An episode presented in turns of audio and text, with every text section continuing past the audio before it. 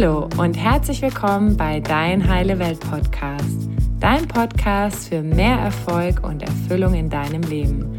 Mein Name ist Annalena und ich freue mich, dass du heute dabei bist. Hallo ihr Lieben, schön, dass ihr heute eingeschaltet habt, denn heute habe ich einen ganz inspirierenden Gast aus dem Bereich persönliche Entwicklung für euch. Heute geht es um ein Thema, das uns alle betrifft, nämlich das Thema Selbstliebe. Und hierfür habe ich eine sehr spannende Persönlichkeit eingeladen. Alexandra Voite lebt im Forchheim, dem Tor zur fränkischen Schweiz. Ihre Mission ist es, Menschen in das Bewusstsein zu bringen, ihren eigenen Körper als Freund zu sehen und sich mehr mit den inneren Themen auseinanderzusetzen und vor allem dem, was da so in uns schlummert, Ausdruck zu geben. Auf ihrem beruflichen Weg zur Mediengestalterin spürte sie, dass in dem Zusammenspiel von Farben, Typografie und Grafik ihre Leidenschaft liegt. Mit 16 Jahren hat sie ihr Unternehmen Frau Herz als Fotografin gegründet und hat seitdem mit ihrem fünfköpfigen Team weltweit mehr als 200 Hochzeiten begleitet. Als Business Coach hilft sie Fotografieeinsteigern, sich durch den verrückten Dschungel von Licht, Einstellung und Bildaufbau zu fuchsen. Während ihrer Ausbildung als kreative Tanz- und Ausdruckstherapeutin hat sie sich von alten Glaubenssätzen freigetanzt und spürt mittlerweile wirkliche Ruhe in ihrem Herzen. Heute sagt sie, dass dauerhafter Erfolg privat und im Business nur möglich ist, wenn wir uns selbst lieben. In ihrem Buch Von der Magie, deine eigene Heldin zu sein, öffnet sie sich auf eine ehrliche, unverblümte und authentische Art und Weise mit ihrer eigenen Lebensgeschichte. Sie erzählt von ihren Panikattacken, dem schmerzhaften Tod ihres geliebten Papas, vielen Klinikaufenthalten und fehlenden Grenzen. Alexandra sagt, wir sind alle wahre Heldinnen, wenn wir begreifen, wie schön wir eigentlich wirklich sind und dass unser Körper allemal ein Wunder ist. Ich habe von Alexandra durch zwei Freundinnen erfahren. Sie sagten, Annalena, da gibt es eine junge Frau bei uns in der Fränkischen, die macht ganz tolle Sachen. Das hört sich so ähnlich an wie das, was du machst. Als ich dann gesehen habe, wie viele tolle Dinge Alexandra macht, war ich schwer beeindruckt und habe sie sofort für den Podcast angefragt. In diesem Sinne, liebe Alex, schön, dass du deine wertvolle Zeit mit, mit uns teilst und herzlich willkommen bei Dein Heile Welt Podcast. Wie schön, das zu hören. Vielen, vielen lieben Dank, ähm, dass ich hier sein darf. Ich bin gerade total überwältigt von äh, dieser schönen Anmoderation. Ich kann mir ein gutes Beispiel an dir nehmen. Vielleicht sollte ich für meinen Podcast mich auch ab und zu mal besser und intensiver vorbereiten, weil das ist ja gleich ein ganz anderes Gefühl, in so ein Interview zu starten, wenn man ähm, solche Dinge über sich selbst hört. Vielen, vielen lieben Dank. Ja, sehr gerne. Also ich muss ja sagen, ich war ja echt total beeindruckt, als ich auf deine Homepage geguckt habe, was du schon alles gemacht hast mit deinen jungen Jahren. Also echt der Wahnsinn. Ich glaube, das ist so ein bisschen ähm, mein Geheimrezept. Und gleichzeitig ist es auch immer so ein bisschen Fluch und Segen zugleich, weil ich kann mich halt auch nicht für eine Sache entscheiden.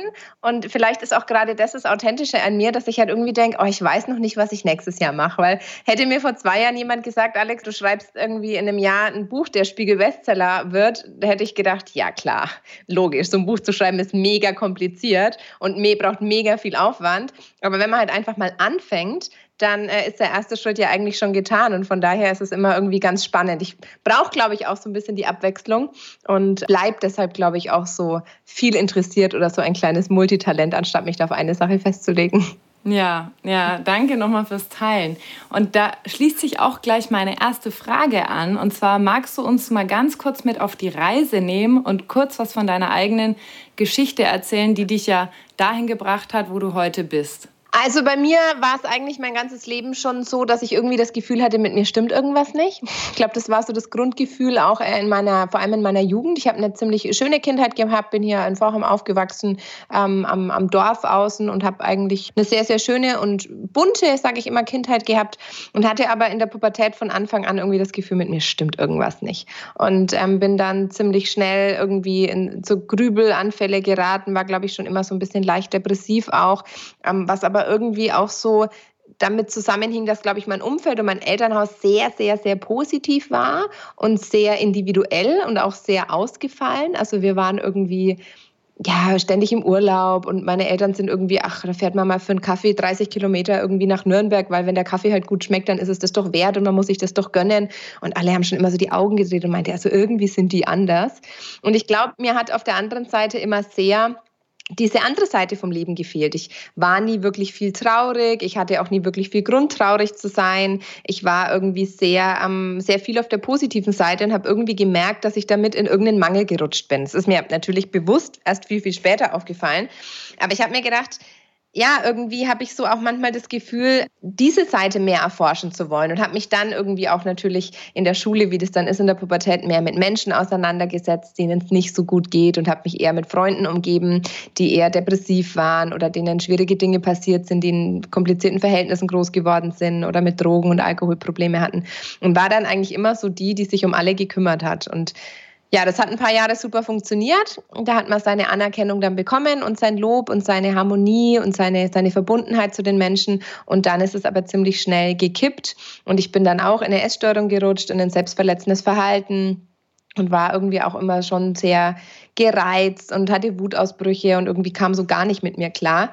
Und das hat sich dann aber eigentlich mit meiner ersten richtigen langen Beziehung so ein bisschen gelegt bis zu dem Punkt, als dann ähm, mein Papa gestorben ist. Das war 2012.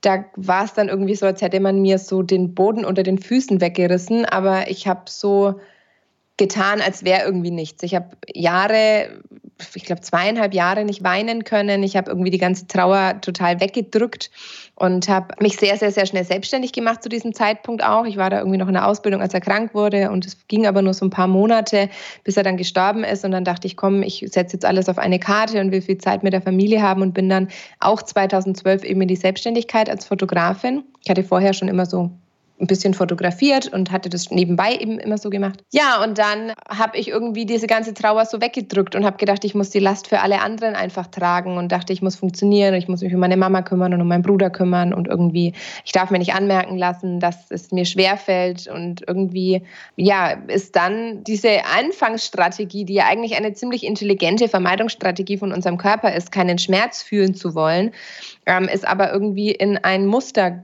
gefallen, sage ich mal. Und ich habe wirklich jahrelang dann nicht geweint und konnte den Schmerz nicht zulassen und war dann irgendwann aber auch so an einem Punkt, an dem ich dachte, ey, ganz ehrlich, warum checkt denn eigentlich keiner, wie scheiße es mir geht? Obwohl ich ja immer sage, mir geht's gut. Ja, mein Körper hat dann alles hochgefahren. Ich hatte einen doppelten Bandscheibenvorfall, Herzmuskelentzündung, dann eine Herzbeutelentzündung. Ich hatte ständig Herpes, ich hatte Hautausschläge ohne Ende.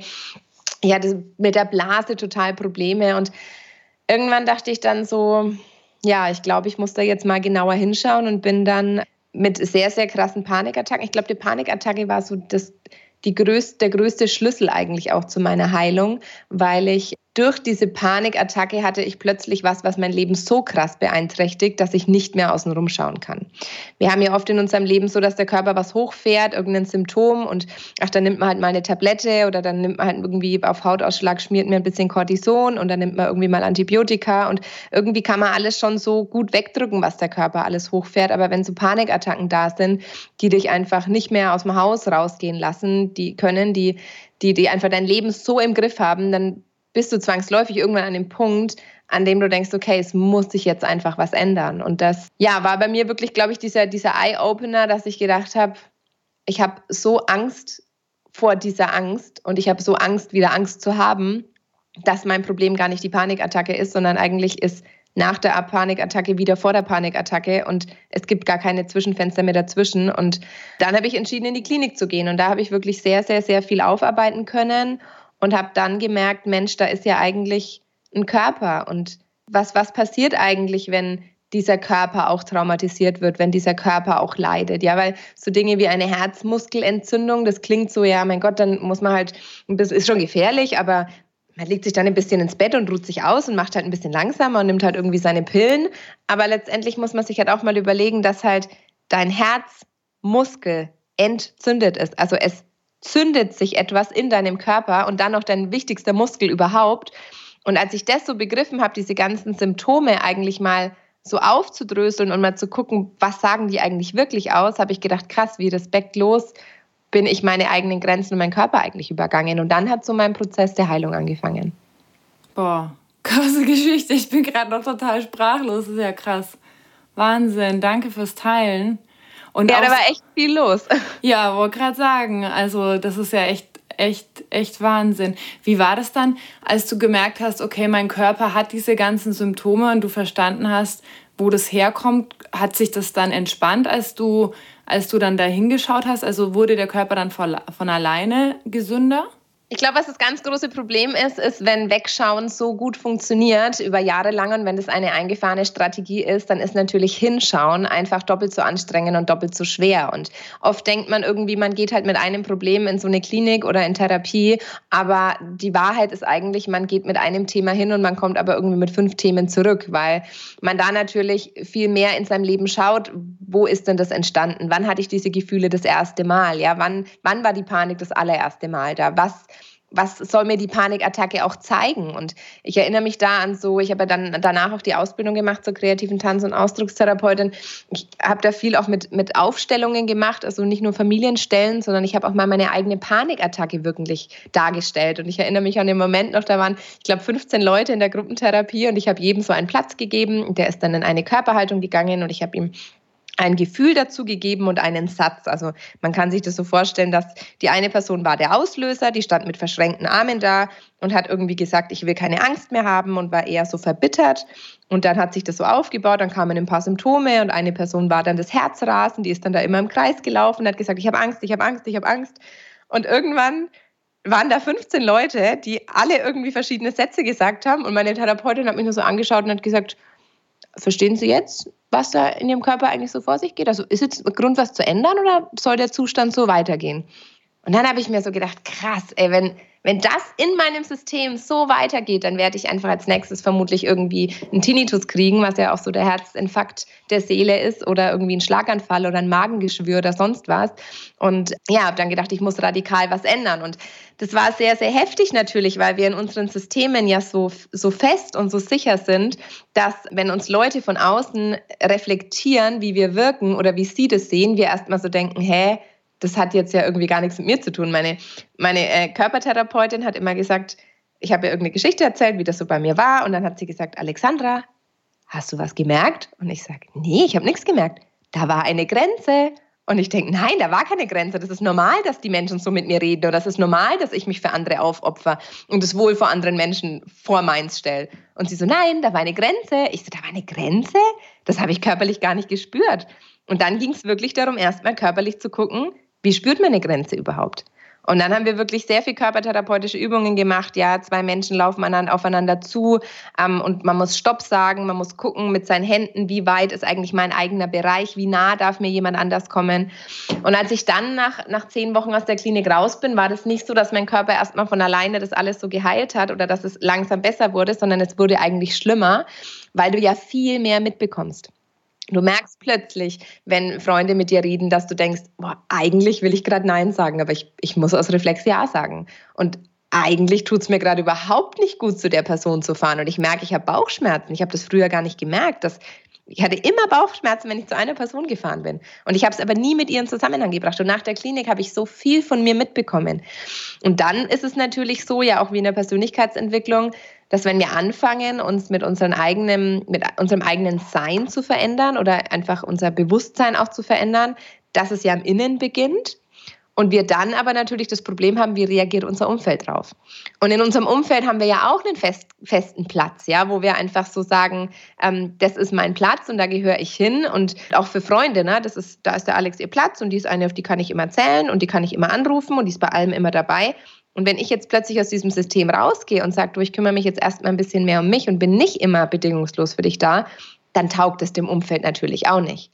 Und dann kommt halt auch wieder von da schlechtes Feedback. Also es war schon echt ein Kampf. Ich glaube, richtig, richtig gut geworden ist es dann, als ich weggezogen bin. Ich habe dann 2017 bin ich, glaube ich, weggezogen. Ich war dann nochmal in der Klinik, weil ich mit meinem Herz wieder extrem Probleme hatte. Und dann bin ich 2017 wirklich weggezogen, habe mein Umfeld komplett verlassen und habe die ganze Welt bereist, gefühlt. Ich glaube, ich war in 25 Ländern in einem Jahr mit meiner besten Freundin damals. Und da war es dann wirklich so, dass ich mich mit sehr positiven Menschen umgeben habe und wirklich radikal alles abgeblockt habe, was negativ war. Und dann habe ich auch gemerkt, jetzt geht mein Körper wirklich auch in die aktive Heilung. Also vorher die Heilung sehr viel übers Bewusstsein stattgefunden übers Umdenken und übers Fühlen, aber es ist dann auch umzusetzen und die Veränderung wirklich zu spüren, das kam wirklich erst zwei Jahre danach. Hm. Ja, ich habe, also das ist auch das, was ich so bei mir festgestellt habe, dass es halt echt ein Prozess ist, einmal das verstanden zu haben und das dann auch wirklich zu leben. Das ja. ist halt was, was dauert, ne? Weil, weil wir ja so einprogrammiert sind mit unseren Mustern und mit den Dingen, wie du auch so schön gesagt hast, ne? Die wir halt manchmal gar nicht sehen, weil es halt für uns dienlicher ist, zu einem bestimmten Zeitpunkt das halt zu vermeiden oder es nicht wahrzunehmen. Ne?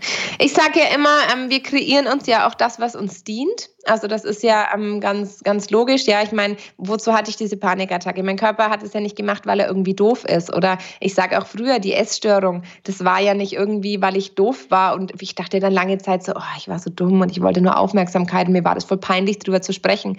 Und irgendwann in der Therapie habe ich verstanden, dass alle Dinge, die unser Körper macht, sind ja Lösungsvorschläge. Also es ist ja eine Notlösung der Seele, wenn der Druck so krass ist, dass ich ihn nicht mehr anderweitig ausagieren kann und wenn ich so gefangen in meiner eigenen Haut bin, dann ist natürlich eine Bulimie was total sinnvolles, um mich selber zu kontrollieren und mich selber im Griff zu haben und einen Bereich in meinem Leben kontrollieren zu können, den ich vielleicht gerade in einem anderen Bereich im Extremfall überhaupt nicht kontrollieren kann.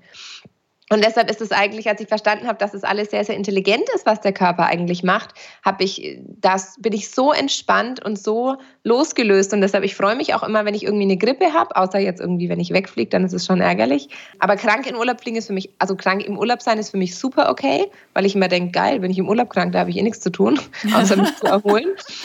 Und auch jetzt, wenn ich so merke, oh, da kommt eine Grippe, dann denke ich, geil, danke lieber Körper, dass du mich jetzt schon darauf hinweist, es ist gerade viel zu viel, mein Immunsystem ist geschwächt, ich kümmere mich jetzt um mich und dann mache ich halt auch radikal den Cut und sage, und jetzt gibt es halt nichts außer gesund werden. Und das ist schon ähm, sehr, sehr, sehr hilfreich, dass ich halt durch diese Extremfälle einfach sehr, sehr viel auch lernen durfte. Ja, ah, das war jetzt nochmal richtig schön, dass du gesagt hast, danke Körper für die Grippe, weil bei mir ist es so, ich habe wirklich schon ganz oft verstanden, okay, es ist jetzt für was gut und so, aber dass ich dann schon so weit bin und Danke sage, ich glaube, das ist dann der nächste Schritt. Also danke nochmal für den Impuls, auch wirklich, ja, das wertzuschätzen, dass, dass der Körper wirklich einem so toll Feedback gibt. Ich sage immer, unser Körper ist unser Feedback-Instrument, ne? Uns einfach rückmeldet, hier stimmt was nicht mit mir, ne? Ja, und ich glaube halt, dass wir einfach, unser Körper ist halt so ein heiliges Medium eigentlich, was, ich meine, keiner von uns hat die, das ganze System Körper und Geist und Seele überhaupt bis heute durchblickt. Also, dass das, was wir als Menschen hier leisten und fühlen und wahrnehmen können, das ist ja irgendwie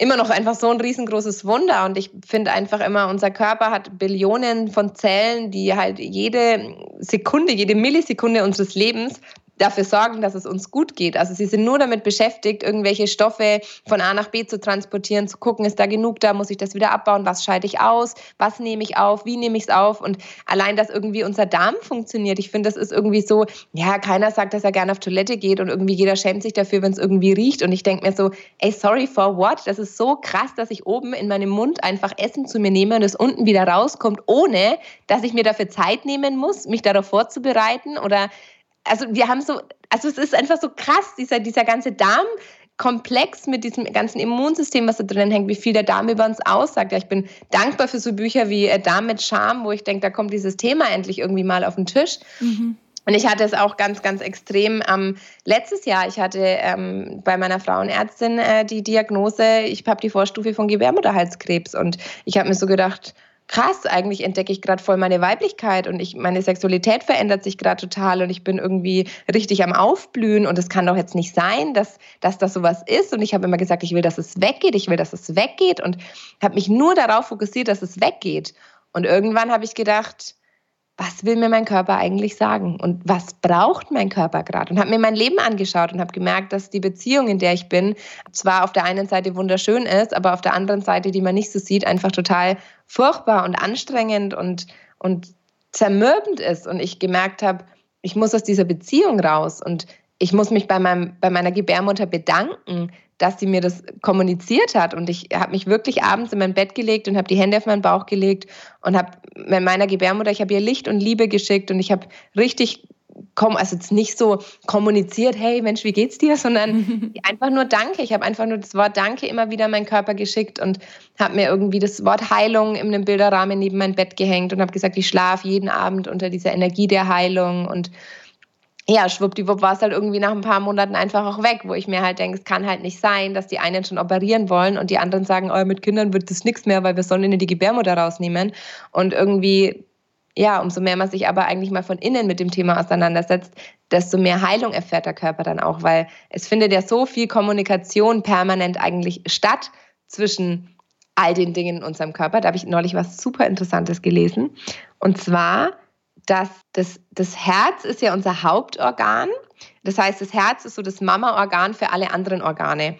Und es gibt mittlerweile, es ist nachgewiesen, dass zum Beispiel die Gebärmutter jetzt sagt, hey, ich brauche den und den Stoff. Das wird ja über die Nerven und über das Blut quasi dann transportiert. Und das Herz dann sagt, okay, du brauchst den und den Stoff, dann stelle ich den jetzt her und schicke den dann zu dir. Also es gibt einen, einen, einen Informationsfluss zwischen den Organen, weil die müssen ja irgendwie miteinander kommunizieren, was sie brauchen. Mhm. Und das ist natürlich nicht in irgendeiner Sprache oder in irgendwas, was man lesen kann, aber ich denke, in meinem Körper ist so viel Kommunikation, die ich nicht verstehe, aber mit der ich mich auch so selten auseinandersetze, aber ich kann sie halt spüren und wahrnehmen. Und das ist so dieses Gefühl und diese Erkenntnis, die ich einfach hatte, dass, dass, ich, das, dass ich so dieses Gefühl hatte, wenn Menschen mit dem eigenen Körper wieder richtig mehr in Kontakt gehen und sich auch trauen, ihn zu verstehen und sich trauen, dahin zu spüren, dann wäre halt so viel Leid und so viel depressive Verstimmung oder Panik oder so einfach Geschichte. Mhm.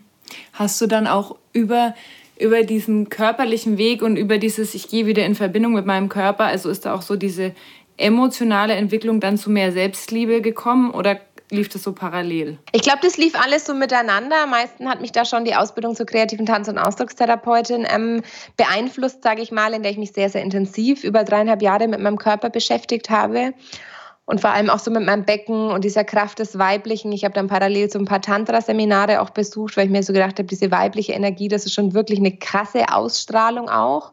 Und ich habe irgendwann einfach mir die Menschen genauer angeschaut und habe mir gedacht, warum hat die Frau etwas, was mich anzieht und die Frau hat es nicht? Und warum ist die Ausstrahlung von diesem Menschen komplett anders als von diesem Menschen? Und habe mich dann einfach gezielt mit den Menschen auseinandergesetzt, die mich angezogen haben und ähm, bin dann einfach immer wieder, jeder Mensch hat mir so was Neues erzählt. Die eine hat gesagt, Mensch, geh da mal hin zu diesem Tantra-Seminar. Und die andere hat irgendwie gesagt, Mensch, du musst das Buch lesen, das hat mich verändert. Und so habe ich mir so mein Wissen ein bisschen zusammengesammelt. Und irgendwann habe ich dann eher, glaube ich, erst rückwirkend verstanden, was ich da eigentlich gerade wirklich mit meinem Leben gemacht habe. Und das Wort Selbstliebe kam dann eigentlich so als Dach oben drüber. Ich finde ja Selbstliebe mittlerweile fast schon ein bisschen so ein ausgelutschtes Wort. Hm. Aber natürlich auch, weil ich halt da voll drinnen bin in diesem Thema. Aber ich glaube, es kam wirklich erst so mit den ersten Interviews auch und den ersten Berichten und Blog-Einträgen, die ich dann so geschrieben habe, dass ich so gemerkt habe, Mensch, das, was ich da irgendwie unterbewusst so weggearbeitet habe, ist eigentlich was, was ich auch weitergeben kann. Mhm. Oh, schön. Was bedeutet denn für dich Selbstliebe, wenn du es jetzt irgendwie in ein oder zwei Sätze fassen müsstest? Was wäre es für dich?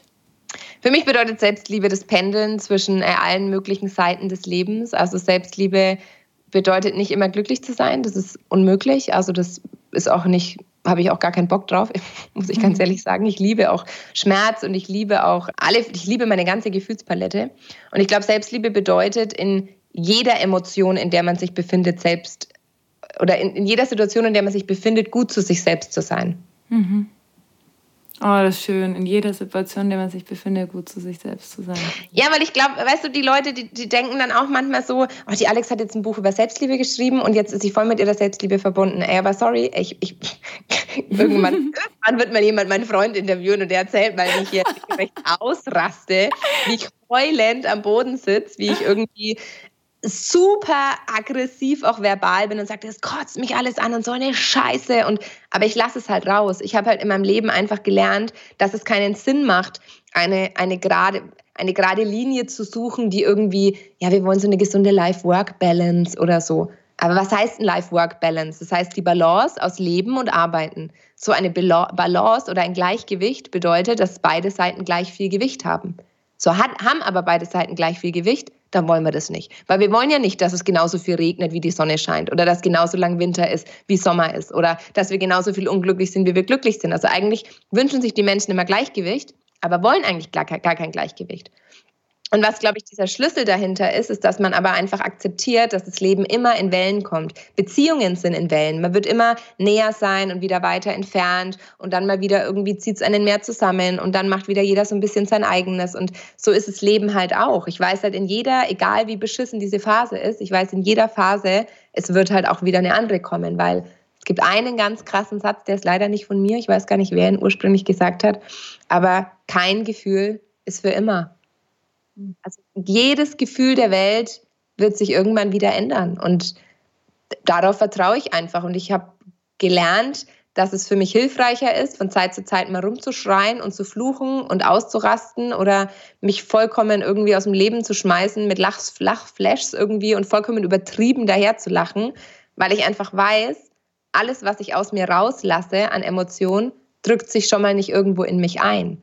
Und dieser Satz, alles, was sich nicht ausdrückt, drückt sich ein, war bei mir halt einfach so ein bisschen auch dieser, dieser Leitsatz, dass ich einfach alle psychischen Beschwerden irgendwann in meinen Körper gedrückt habe, weil ich sie nicht mehr rausgelassen habe. Hm. Ja, danke fürs Teilen, Mensch. Ich bin irgendwie gerade immer so total sprachlos, was du da alles raushaust. Also dieses Interview. Ähm, da, ich denke, da können die ganzen Zuhörer so viel mitnehmen, ist echt der Wahnsinn. Also schon mal vielen Dank vorab. Gerne. Ähm, ja, das, das ist auch so ein bisschen halt auch so mein Ansatz, dass ich halt irgendwie, ich stelle mich halt nicht auf irgendeinen Scheffel und sage, ich habe jetzt ein Buch darüber geschrieben und ich bin jetzt Spezialistin dafür, weil ja, in der Theorie weiß ich, was funktioniert, aber ich hocke auch manchmal da und heul, wenn jemand über meine Grenzen gegangen ist, weil ich sie mal wieder nicht gehalten habe. Und Selbstliebe ist ja nicht so, dass man fünf Bücher liest und dann hat man das für immer. Also es ist ja nicht so ein Buch über Aktien und dann hast du halt das Wissen und das hast du für immer. Das Wissen habe ich auch, aber die Umsetzung ist einfach so dieses andere. Es, ist, es wird immer wieder schwerer werden und besser werden. Und es wird Zeiten von viel Selbstliebe geben und Zeiten von weniger Selbstliebe. Und ich glaube, wir brauchen uns da irgendwie nicht hinstellen, als wären wir, als wären da manche Menschen irgendwie besser als die anderen. Und das versuche ich eben in meiner Arbeit und in meinen Podcasts und meinen Seminaren und dem Buch einfach auch so sehr deutlich zu machen. Ich stelle mich nicht auf die Bühne und sage, ich bin da, wo ihr alle noch sein wollt, sondern ich bin halt genau da, wo alle anderen auch sind. Und ich möchte es einfach ähm, authentisch und ehrlich und einfach machen. Ich will nicht sagen, inhaliere dein kosmisches Licht jeden Morgen und mach irgendwie ein Schutzschild um deine Aura und versuch dich irgendwie in den Raum zu geben und in dem Feld zu sein, in dem irgendwie, ich verstehe das auch, ja, aber ich will einfach, dass der Mensch nach so einem Podcast sagt, und das mache ich ab morgen früh anders. Mhm. Oder und jetzt habe ich was, da kann ich jetzt mit anfangen. Weil oft lesen wir Bücher, das sind auf Seminaren und denken so, boah, krass, das war echt beeindruckend. Ich merke aber irgendwie, dass ich voll müde bin. Da muss ich nochmal in Ruhe drüber nachdenken. Und mein Anspruch ist eher, dass die Leute sagen, geil, und heute fange ich damit an, diesen Teil in meinem Leben anders zu machen. Dass du was, dass du gleich einfach einfach verstehst und umsetzen kannst. Ja, und das ist ja auch das, was dann die Veränderung bringt. Ne? Ist ja das, was wir tun. Ist ja das ja. Einzige, was dann auch entscheidend ist. Ne? Warum denkst du denn, tun wir uns so schwer damit, uns selbst zu lieben? Ich glaube einfach, dass viele von uns das gerade, glaube ich, gerade in der heutigen Gesellschaft einfach immer wieder auch eingetrichtert bekommen. Ne? Die Glaubenssätze, die unsere Eltern oder, das sind ja auch nicht immer die Eltern die Schlimme, manchmal sind es ja auch Lehrer oder sonst was. Ich habe mein Leben lang immer gehört, aus mir wird eh nichts. Das haben mir Lehrer schon immer gesagt. Jetzt halte ich im Juli nächstes Jahr eine Lesung an der Schule, von der ich geflogen bin. eine Lesung, da freue ich mich auch schon drauf. Ja, ich glaube einfach, dass von uns als Mensch viel mehr ähm, gefordert wird. So ja, oftmals hört man die Großeltern zu sagen, früher war alles besser, aber irgendwie auch früher war alles schwieriger.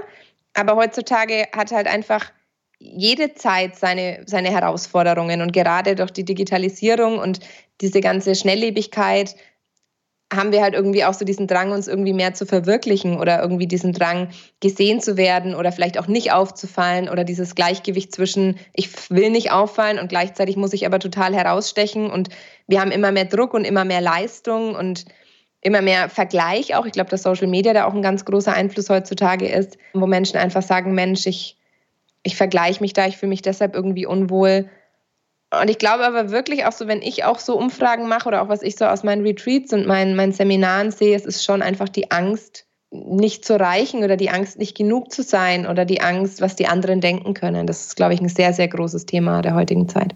Mhm. Wie würdest du sagen, du bist ja auch eine Expertin für das Thema Instagram, bist ja auch super aktiv mit deinen wunderschönen Bildern. Wie würdest du denn sagen, können wir mit Social Media umgehen, damit wir auch mit diesem Thema Selbstliebe da nicht so in die Bredouille kommen durch dieses Jahr. Eigentlich wollen wir anerkannt werden und wollen Likes bekommen, aber da so eine gesunde Balance zu finden. Also für mich ist das Wichtigste einfach Instagram immer nur zu machen, wenn ich Spaß dran habe. Also wenn ich keinen Spaß habe, dann mache ich es auch nicht. Und ich mache mir da überhaupt keinen Druck. Also ich mache kaum irgendwelche bezahlten Sachen oder so jetzt aus der, aus der Business-Schiene, weil ich auch merke, ich will das einfach machen, wenn, also so, Kooperationen jetzt mache ich super selten, außer wenn ich echt auch irgendwie überzeugt bin, weil ich auch merke für mich selber, ich muss da einfach Spaß dran haben.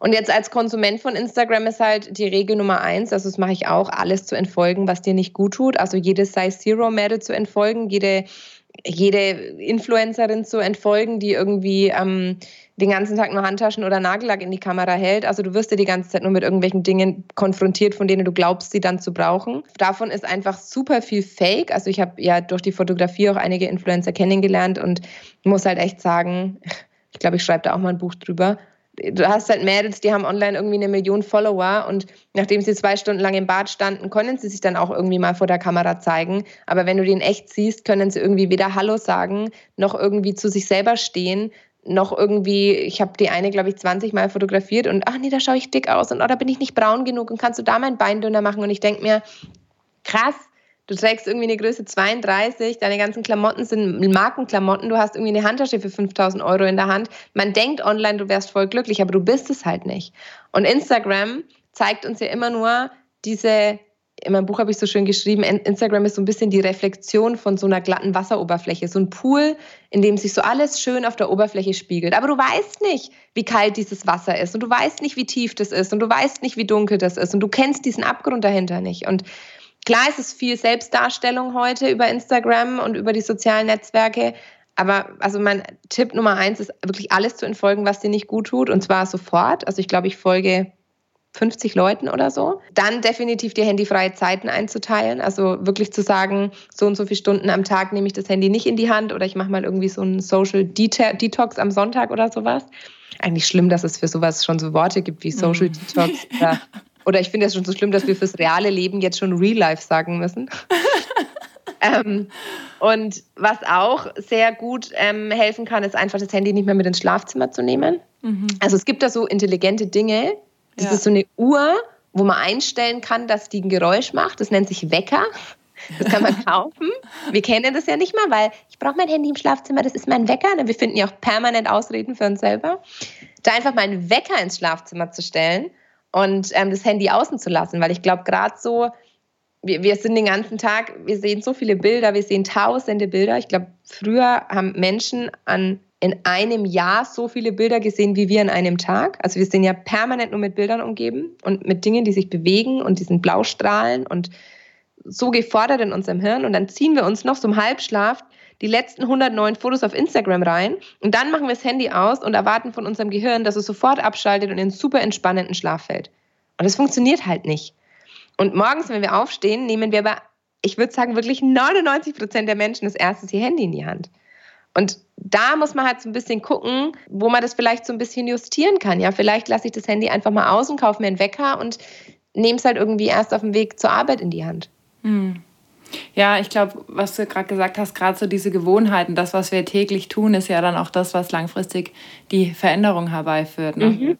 Ja. Und, das, und ich finde es aber schade, weil ich habe auch Freundschaften, wo ich irgendwie, oder ich bin auch öfter mal unterwegs, wo ich dann so denke, krass, und anstatt dass wir jetzt hier sitzen und uns unterhalten, sitzen wir alle irgendwie nur am Handy oder man ist irgendwie essen und einer fängt an mit dem Handy und dann will der andere auch noch kurz und eigentlich will man nur schnell was zeigen und irgendwie haben alle das Handy in der Hand. Und wenn ich zum Beispiel weggehe, dann lasse ich manchmal ganz bewusst mein Handy einfach auch zu Hause. Und es mhm. fühlt sich echt frei an. Und das ist das Erschreckende, dass ich, dass ich emotional merke, wenn ich mein Handy zu Hause habe, weil ich dann einfach leichter bin. Das darf eigentlich nicht sein. Mhm. Ja, aber ich kann das, ich kann das sehr gut nachvollziehen. Also ich bin da ganz bei dir.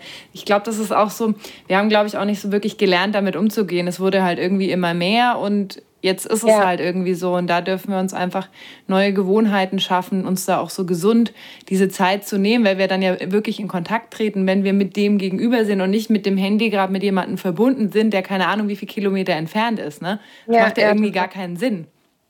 Ich meine, es hat alles Vor- und Nachteile. Ne? Heutzutage, ich meine, ich liebe Social Media auch, weil ich einfach innerhalb von Sekunden mit so vielen Menschen auf der ganzen Welt verbunden sein kann. Es hat ja immer Vor- mhm. und Nachteile. Ja, ich kann problemlos Geld verschicken oder irgendwie mir Sachen bestellen oder sonst was. Es ist ja alles einfach, es ist ja nicht alles schlecht, aber mhm. ich finde, wir sollten einfach mit viel mehr Bewusstsein die Dinge konsumieren. Ja, das stimmt.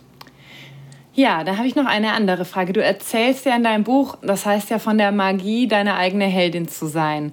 Was ist denn für dich eine, wenn jemand so eine eigene Heldin ist oder ein eigener Held, was macht das für dich aus? Ich glaube, dass die, ähm, Held, das Heldenhafteste, was wir in unserem Leben tun können, ist, unsere eigene Geschichte anzuerkennen und uns für unsere eigene Geschichte auch gerade zu stehen. Und es klingt am Anfang so ein bisschen abgedroschen, aber es ist wirklich so, dass wenn du dir über deine eigene Geschichte und deine eigene Vergangenheit und deine, deine Wünsche, auch deine, deine Zukunft bewusst wirst, oder bist, dann ist es einfach das tapferste und das, das schönste und das ja wahrhaftigste vielleicht auch, was du in deinem Leben tun kannst. Und ich glaube, dass die Helden heutzutage jetzt wie Superman oder irgendwie so äh, sind halt im Fernsehen immer recht groß gemacht, weil sie irgendwelche Helden sind, weil sie Gutes tun. Aber letztendlich tun wir ja selber auch so Gutes. Und ich glaube, das Beste, was wir tun können, ist uns selber zu lieben und uns selber so anzunehmen. Und das ist für mich eine Heldin ist für mich ein Mensch, die ihre eigenen, die für ihre eigenen Bedürfnisse und Gefühle einfach losgeht und, und sie umsetzt und sich nicht mehr zu Hause aufs Sofa setzt und, so sagt, und sagt irgendwie, das kann ich jetzt nicht oder das schaffe ich nicht oder das machen andere besser als ich oder ich bin nicht gut genug oder was denken die anderen, sondern zu sagen, hey, ich will das und ich gehe los, weil ich bin jetzt meine eigene Heldin. Ich muss nicht warten, bis irgendwie, weiß ich nicht, Robin Hood kommt und irgendwie mein Leben rettet oder das von den Reichen nimmt und den Armen bringt. War das Robin Hood, ja, ne? Mhm, ja. so, sondern ich gehe einfach selber dafür los und bin ja. mein eigener Held. Ja, du sagst ja auch so schön, wer will, findet Wege, wer nicht will, findet Gründe, ne? Richtig. Ja, sehr schöner Satz. Sage ich auch oft zu, zu meinem Freund oder zu Freunden oder so, wenn die sagen, nee, das, das geht deshalb nicht. Und dann sage ich, ja, wer nicht will, findet, findet Gründe. Also das ist so. Ich, meine meine äh, Homöopathin hat ganz, ganz früh schon zu mir gesagt, ich hatte früher sehr, sehr schlimme Akne ähm, im Gesicht. Und ich habe immer, sie hat irgendwie mal gesagt, ja, und dann musst du halt die, die Medikamente, irgendwie die Globuli dann irgendwie nehmen, viermal am Tag. Und dann habe ich gesagt, ja, viermal am Tag, das ist so anstrengend. Und dann hat sie gesagt, ja, dann ist der Leidensdruck halt nicht hoch genug. Und das ja. ist so ein bisschen auch so eine brutale Waffe, wenn irgendjemand dann in einem Retreat vor mir sitzt und irgendwie sagt, ja, aber ich kann nicht und das geht nicht. Und dann sage ich halt auch ganz ehrlich, du, dann ist der Leidensdruck nicht hoch genug, weil was können wir alles schaffen, wenn wir wirklich wollen? Ja, das war ein schöner Schlusssatz. Dann würde ich auch jetzt überleiten zu den vier Fragen, die ich jedem Interviewgast immer Ende stelle. Und zwar ist die erste Frage: Was sind deine drei größten Learnings bzw. Weisheiten, die du bis zum heutigen Zeitpunkt in deinem Leben gelernt hast? Boah, ähm, das Leben ist kein Entweder-Oder. Es ist ein Und. Das Wort, es ist so gut, wenn man dieses Wort aber mal durch und ersetzt. Mhm. Also es war ganz hilfreich, dass man Grauzonen bilden darf. Es ist nicht schlecht oder gut, es mhm. ist nicht Ja oder Nein, sondern manchmal ist es vielleicht auch so ein Vielleicht, was uns ein bisschen mehr Zeit verschafft und diese Radikalität loszulassen, ich schaffe das oder ich schaffe das nicht. Einfach mal zu sagen, ich probiere es jetzt mal, mal gucken, was bei rauskommt. Das war so ein ganz großes Learning. Ich bin gerade selber sehr krass im Prozess mit Grenzen ziehen. Also ich glaube wirklich, dass dieser Satz, der Durchschnitt, du bist der Durchschnitt der fünf Menschen, die dich umgeben, der ist wirklich wahr. Sehr, sehr, sehr, sehr krass, immer wieder aufs Umfeld zu achten. Wer sind die Menschen, die mich umgeben? Ziehen die mir Energie, geben die mir Energie.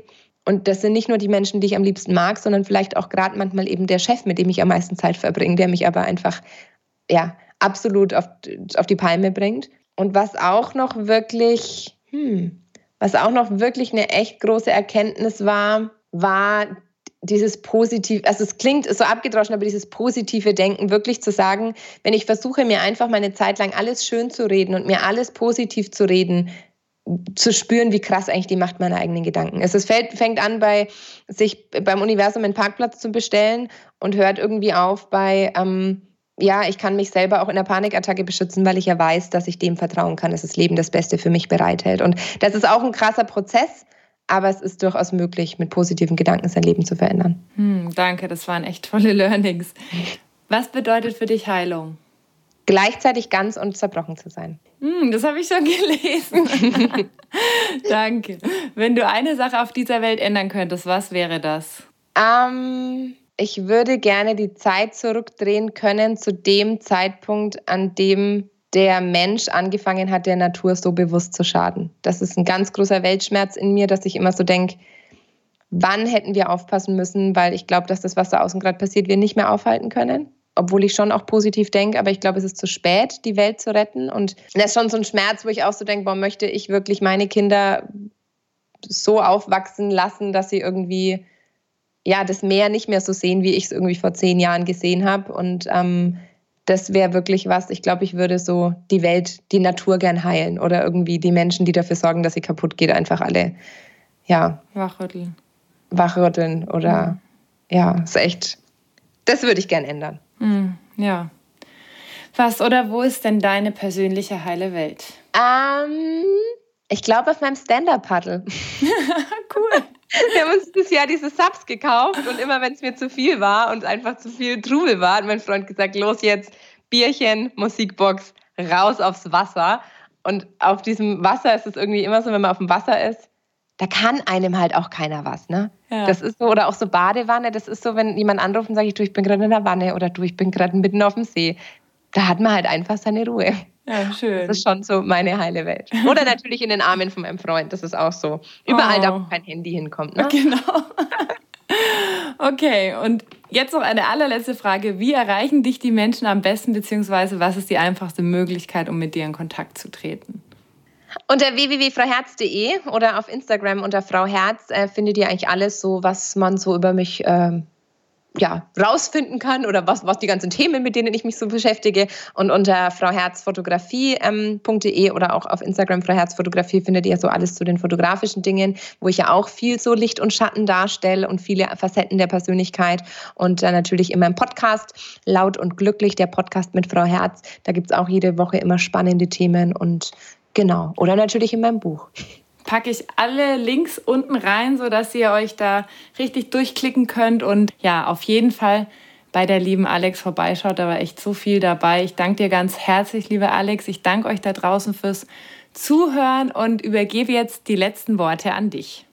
Schön, dass ihr dabei wart. Ich wünsche euch viel Spaß und vor allem viel Leichtigkeit auf dem Weg, eure eigene Heldin zu entdecken. Hm, schön, danke dir. Tschüss. Tschüss. Danke, dass du dir heute die Zeit genommen hast, um diesen Podcast anzuhören, denn damit hast du nicht nur etwas für dich getan, sondern auch für dein Umfeld und auch für die Welt da draußen. Wenn dir diese Folge gefallen hat, dann freue ich mich, wenn du den Podcast bewertest und mit deinen Freunden und deiner Familie teilst. Und wenn du Fragen hast oder dir eine Folge zu einem bestimmten Thema wünschst, dann schick mir super gerne eine E-Mail oder eine Nachricht per Instagram und dann wird es vielleicht bald eine Folge zu diesem Thema geben. Danke für dein Sein und ich wünsche dir noch einen ganz, ganz wunderschönen Tag. Deine Annalena.